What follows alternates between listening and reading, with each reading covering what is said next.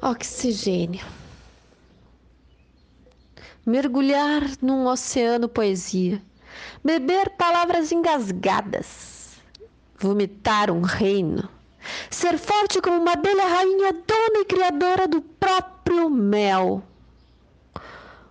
Um molusco que transforma lixo em pérolas. Ora, ora, para que serve um oceano afinal?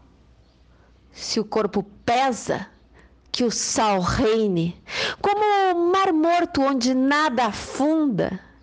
E se algo finda, seja o confinamento de uma consciência que esqueceu de reproduzir o próprio oxigênio. Que toda guerra sejam guerras. Elina Guterres, Mel Inquieta, Poesia com Mel no Instagram e Spotify.